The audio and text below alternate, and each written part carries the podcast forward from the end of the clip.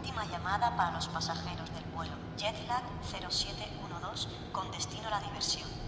Por favor, diríjanse a la puerta de embarque.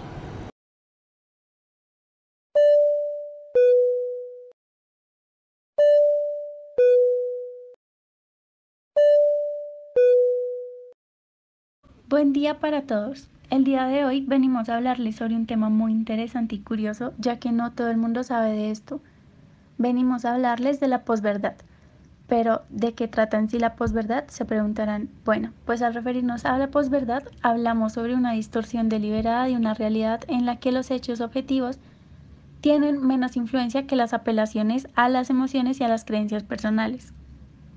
Lo que quiero decir es que los hechos más objetivos y más reales tienen menos credibilidad e influencia porque los sentimientos y las creencias de las personas tienen más fuerza. Este término es un neologismo, es decir, que es una palabra que apareció recientemente en nuestro vocabulario, aproximadamente en el año 1992 en una revista de Estados Unidos. El término fue conocido como post-truth para denominar las mentiras emotivas, aunque la verdadera pregunta de hoy es, ¿cómo podemos enfrentar la posverdad? ¿Qué mecanismos podemos usar? Bueno, para eso tenemos aquí a mis compañeros quienes van a hablar un poco más de eso.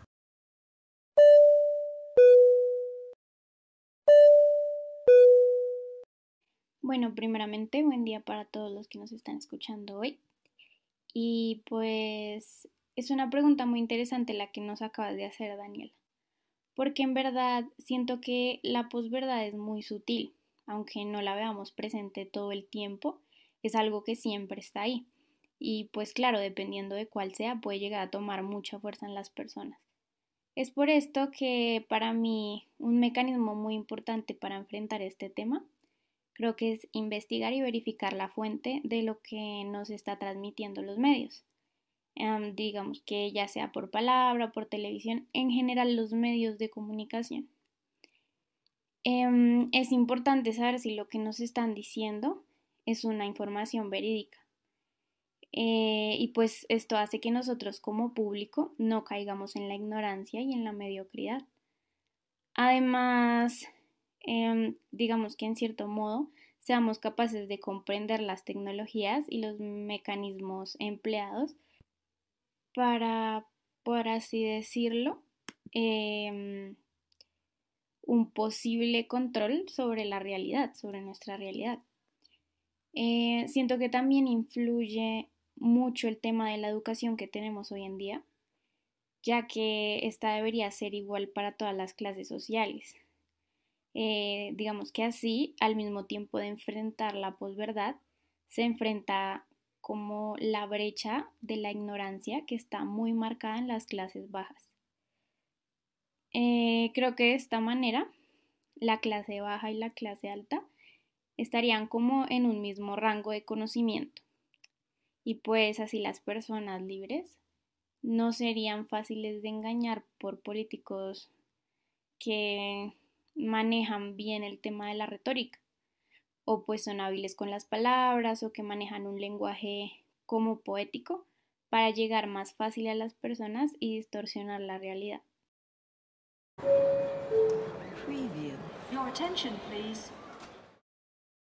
Sabes que es muy interesante lo que dice Sana porque creo que es algo fundamental para enfrentar la posverdad. Bueno, para mí otro mecanismo importante es el principio de la transfusión. Consiste en establecer en la población una constante y manifiesta actitud visceral de odio y representación y resentimiento contra el enemigo, como ocurre por parte de los uribistas hacia Gustavo Petro. Dirigida desde los medios de comunicación, por regla general, propaganda opera siempre a partir de un sustrato persistente, ya sea una mitología nacional o un complejo de odios y prejuicios tradicionales. Se trata de difundir argumentos que puedan arraigar en las actitudes primitivas. Si se quiere hablar de los opresores, algunas naciones se inventan imperios del mal, inmigrantes radicales, superioridad racial. Todo esto para enardecer las masas e impulsarlas a realizar acciones convenientes para el partido político. Esto pasa actualmente con Uribe, ya que le está tirando pullas últimamente a Duque, intentando una polarización opuesta a su ideal, haciendo creer que ya nada tiene que ver con él y que el uribismo está apartado de los ideales de Duque. Ya Uribe no quiere aceptarlos, no quiere ser culpable. Utiliza su estrategia de abandonar a Duque para que sus seguidores que está perdiendo puedan volver a confiar en él. Pero ya sabemos que no es así. Ya el pueblo es más maduro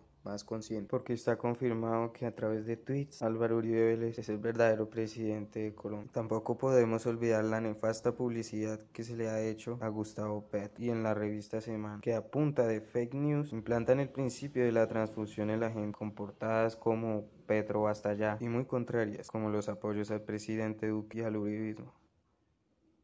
No hay duda de que el principio de la transfusión ha llevado actualmente a que mucha gente se distraiga acepte fake news en vez de noticias reales e importantes que llevarían un mensaje más directo tal vez de una real posverdad, cada vez más cerca a una real dictadura.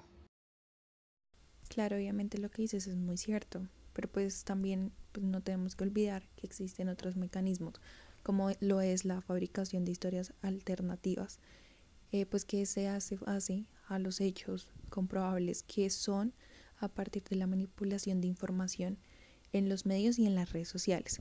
Pues este sirve para conectar como los delitos en operaciones militares o para destruir la credibilidad de esas fuentes.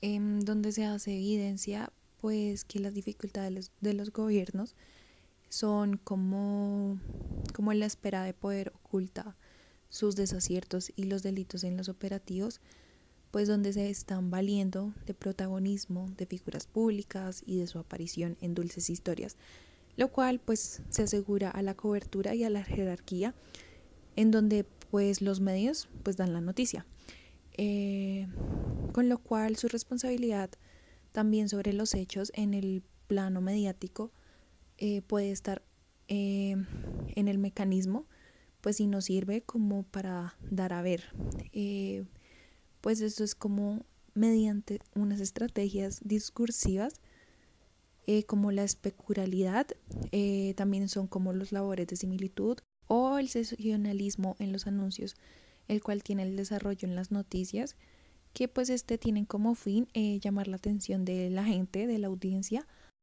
y desviarla en lo que realmente es importante, en lo esencial.